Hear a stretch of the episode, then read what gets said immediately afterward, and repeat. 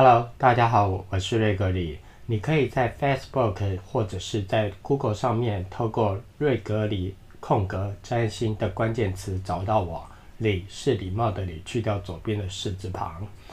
那我是一位在台北职业的占星师，主要的工作是教导人家学习占星学以及啊、解读命盘。那如果有需要找我的话，欢迎透过以上的方式。今天我们要谈论的主题是路线与弱势的现代观点。在学习占星的资料当中呢，我们经常会提到行星路线或弱势。那只要行星路线或弱势，通常呃会给它的词汇就是凶。那如果如你不了解它的根本意涵的话，就会被凶这个字的字义牵着走。认为行星只要路线或弱势就不是好事，甚至有些人呢就认为行星或弱势的行星所主所落的宫位或主管的星座就会产生一些凶恶的事项。我们在研究呃希腊时期占星的理论架构的时候，比较合理的做法是把当时啊是把射精环星跟价值观回到两千年前的希腊世界。那从柏拉图看来，宇宙的本质是一个合乎理性的体系，精神理性是崇高的，啊、理想的国家和社会以及真正的幸福，必须是由理性主导的，是善的，有道德的，而真正的理性必须超越感官世界，根植于理性，基于理性，柏拉图的儒伦理学说集中了善与恶的观。的问题，他坚信善是人的道德最高观念，也是灵魂的最佳状状态。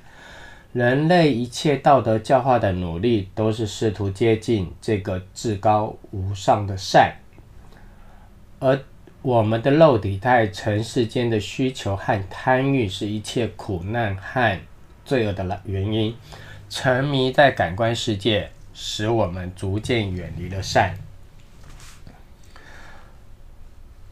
啊、正如高尔吉亚篇所说，柏拉图认为恶是灵魂的一种疾病，而这种疾病则必须用哲学去医治。也只有在灵魂达到和谐状态的时候，即是内在领理智领导其他两者的正常状态，我们才能够拥有真正的善。在个人层层面，柏拉图认为最高的道德状态就是善。而要落实在国家及社会层面上，正义就是人类道德的统摄。好了，对应到星盘上的真相，当行星拥有先天尊贵力量的时候，行星能的呈现能够和谐发展，并且有并且有着良好的治理，这符合了柏拉图倡导的理性。而当行星路线或弱势的时候，就像我们的肉体对城市有着需求和贪念一样，是一切苦难和罪恶的原因。在希腊时期的观点，恶是灵魂的一种病，必须经由教道德教化来治疗，而最好的治疗方式就是透过哲学，让一切回到理性的运作当中。在上面我们提到，路线弱的行星是崩解、不一致、缺乏自制力、烦闷，或者是充满敌意啊，甚至是道德上的败坏。这个道德是以主流的社会价值观来看。那相对于路庙跟旺势的行星，我们给它好的正面评价。在初学占星的学员的观念里面。因为路线落的行星是在路庙旺，嗯，路线落的行星是在他所主管的庙宫跟旺氏星座的正对宫，所以相较相较起庙跟旺带来的正面意义，大家多半会先入为主的认为路线落的行星就没有行为能力，但是实际上的状况却是。路线弱的行星，它有更强的动能，只是不懂得节制。举例来说，我最近沉迷于打泰拳，嗯，今天上完太阳拳课之后，我全身酸痛，小腿、小腿、大腿跟呃手背肌肉都非常酸痛，但是我隔天还是继续去打泰拳，在不顾身体疼痛需要休息的情况下，因为对于泰拳的执着跟热爱，呃，就嗯不让我自己的身体没有节制的一直在使用。它可能造成我在短时间之内，三个月或五个月之内就学会打泰拳，可是对我身体上面带来的肌肉伤害就存在。那对照入庙旺的行星，它会是啊顾及到呃大量运动之后需要休息一段时间，然后我们再继续训练，依照这样条理有序的方法。让身体跟训，让身体的伤害和训练能够并重。他可能拖的，他可能用的时间比较长，可能八个月、一年之后才学会打泰拳。但是他既学会了这个技能，也不会让身体受到伤害。这是入庙望行星带来的和谐、自制力跟井然有序。所以，以现今社会来说，入陷跟弱势的行星，由于游走在道德或社会规范的边缘，它常常能够开创新游，闯出一番新的局面，让人产生惊吓或惊喜。因为游走在啊呃，道德界限上的极端，它有可能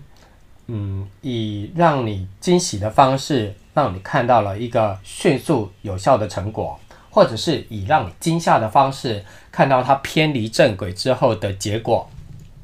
所以，以现今社会来说，入陷弱的行星不代表凶，也不代表恶，它只是代表着啊、事情会没有办法照你原本预期的方向发展。那它可能带来很快速的结果。却同时会伴随着一些伤害，所以，呃，路线弱的行星，以现代社会来说的话，并不需要给他太低的评价，反而我们能够给他多一点期待。啊、以当事人来说，如果他的星盘上有很多路线落的行星，在功名利禄上有机会能够闯出新高度，但是旁人对他的评价，在谈论他的处事风格的时候，有。常常有需要，呃，常常会受到别人批判的结论。那同时呢，对他自己的身体或者是、风格，或者是别人对他的评价，也会伴随着伤害。好，这是在谈论事件部分。如果说